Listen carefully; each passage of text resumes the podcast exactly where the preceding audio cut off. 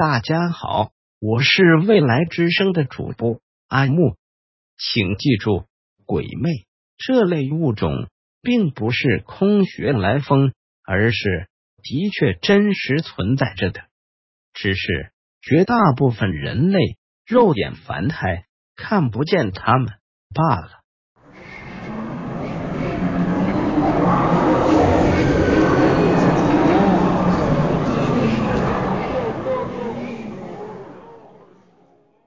今晚阿木给你讲的第三个故事，是发生在一位我同专业的大学同学身上的真实经历。毕业之后，我有三年没见过他了。我记得很清楚，当时大家还都没有毕业，没有找到工作呢，他就从同学群里主动的退出了，而且拉黑我们所有人。有一次。我加班到凌晨一点，打网约车回家。就在司机师傅下车帮我开车门的时候，我认出来他。没想到司机竟然就是那位我三年不见，很多同学都以为他失踪或者人间蒸发了的老同学。可是当我和他热情打招呼的时候，他却面无表情。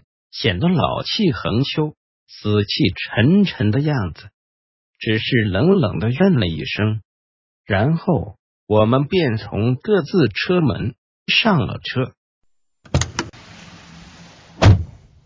刚刚开出不远，他便闯了红灯。幸亏是后半夜，路上没有其他来往的车辆。我提醒他要注意安全。他也好像是完全没有听见一样。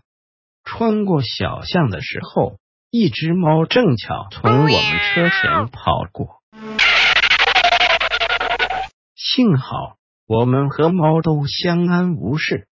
我让他把车停靠在了路边，先休息一下，缓一缓。只见他惊魂未定，颤颤巍巍着对我说道：“阿木。”不好意思，刚刚我拉了一个鬼乘客。什么鬼乘客？酒鬼吗？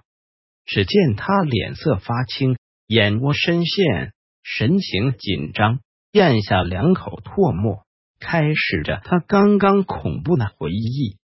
他说，在我之前的上一个单接的是一位看起来非常知性的职业女性。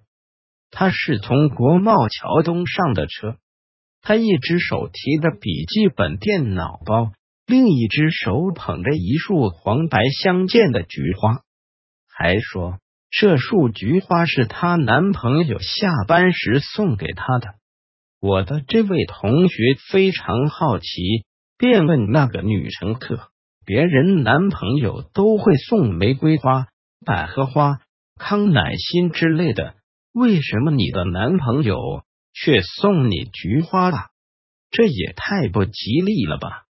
那个女乘客莞尔一笑说：“虽然他一大清早趁着办公室没人的时候，偷偷将这束花放在了我的办公桌上，还以为我不知道。可是我很喜欢，也很感动啊，因为今天是我头七的纪念日。”我晚上过来看看他，这不和他告别之后，就顺路把他送的花带回家呀。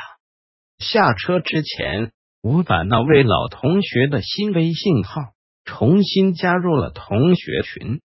其实毕业之前，他是当中最先找到工作的一个，但在搬出学校住的第一天，手机就被偷了。可惜当时他以往所有的通讯录都没有进行云备份，所以与我们所有人都失联了。